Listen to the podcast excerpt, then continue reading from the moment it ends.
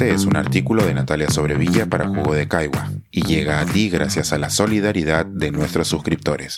Si aún no te has suscrito, puedes hacerlo en www.jugodecaigua.pe. El Perú desde una sala de espera. Reflexiones de alguien que está tan lejos como cerca de nuestros conflictos. Cada vez que viajo al Perú, conforme me adentro en la sala de embarque, empiezo a sentirme más cerca de casa Reconozco a mi gente, nuestra particular manera de hablar entre gritos al teléfono, y me entretengo con las conversaciones sobre sus motivos de viaje, sus cuitas como migrantes y sus anécdotas como turistas. Antes era más fácil reconocer desde lejos la sala de embarque, por el número descomunal de paquetes que llevaba cada pasajero, pero con los cobros de las aerolíneas esa costumbre parece haberse reducido. Hay ciertos lugares como Madrid o Miami donde hay tantos peruanos como motivos para estar de viaje, pero muchas más personas claramente están de vacaciones. En Ámsterdam, París y ahora Toronto noto que, como yo, muchos son los peruanos radicados desde hace mucho afuera. En esta ocasión, imagino que debido a los últimos acontecimientos, son muy pocos los turistas. Recordando los vuelos de Londres a Lima de otros tiempos, el número de personas con mochilas era siempre alto, ya fueran jóvenes en busca de la aventura o grupos de retirados que viajaban emocionados para finalmente cumplir el sueño de conocer el Cusco y Machu Picchu. Pero la pandemia terminó con esa frecuencia y ahora con el clima político no parece muy posible que los vuelos se reinicien. Así que toca buscar el camino más corto y barato. Los peruanos que vivimos fuera tenemos miles de motivos que explican por qué ya no vivimos en nuestra tierra. Algunos como yo llevamos el desarraigo desde la infancia. La primera vez que dejé el Perú era tan chiquita que no tengo un solo recuerdo de mi vida allá. Pero a pesar de ello, mi identidad como peruana nunca ha estado en duda, y he hecho de volver una manera de vivir. En eso soy como tantos otros compatriotas.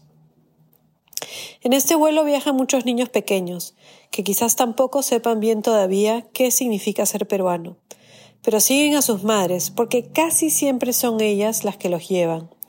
Pienso en ellos y en esa conexión que sentirán por su país, similar quizás a la de mis hijos, que si bien nunca han vivido allá, tienen claro que parte de su identidad está siempre en el Perú. Pienso también en los tantísimos peruanos que he conocido en medio mundo, cómo nuestro origen común nos ha unido y en algunas ocasiones separado, en cómo las divisiones de clase social, entre otras diferencias, suelen trascender y reproducirse allende los mares.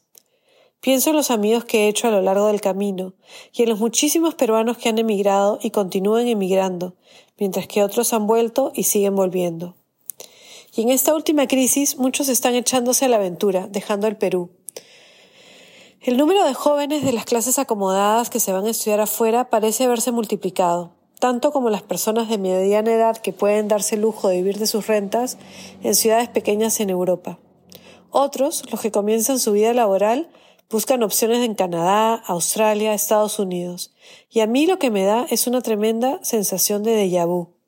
Me recuerda a los 80, a los 90, cuando miles se fueron a esos mismos lugares a buscarse una vida cuando otros tantos se fueron a Italia y a Japón en busca de sus raíces familiares reales o imaginadas.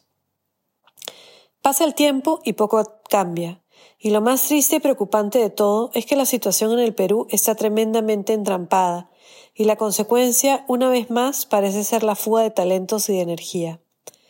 Los estudios sobre las migraciones han establecido que quienes se van son personas que tienen entusiasmo y están preparadas para poner la fuerza necesaria para salir adelante en un lugar nuevo. Algunos lo hacen para formarse y luego regresan para contribuir con sus estudios y experiencias más aún al desarrollo del país. Otros, los que no regresan, envían remesas, apoyan a sus familias y amigos trasladando parte de su esfuerzo de regreso al Perú, y así contribuyen con el país de, de maneras que a veces no son tan evidentes. Algunos no nos desentendemos nunca del Perú y hacemos una vida eternamente aquí y allá, mientras que otros, como el recientemente galardonado Mario Vargas Llosa, logran convertirse en peruanos universales que siempre representarán al Perú en el mundo.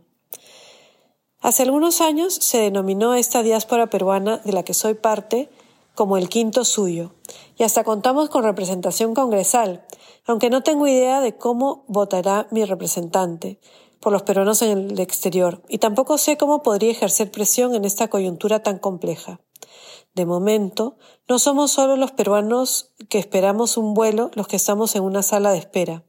El país entero parece estar como nosotros, a la espera de un despegue, mientras los despliegues policiales del gobierno se hacen más cinematográficos y menos efectivos, y la situación sigue pendiendo de un hilo, con muertos y heridos que lamentar. La espera se está haciendo larga, lamentablemente. Pensar, escribir, editar, grabar, coordinar, publicar y promover este y todos nuestros artículos en este podcast cuesta y nosotros los entregamos sin cobrar. Contribuye en www.jugodecaigua.pe barra suscríbete y de paso envía como suscriptor nuestras reuniones editoriales.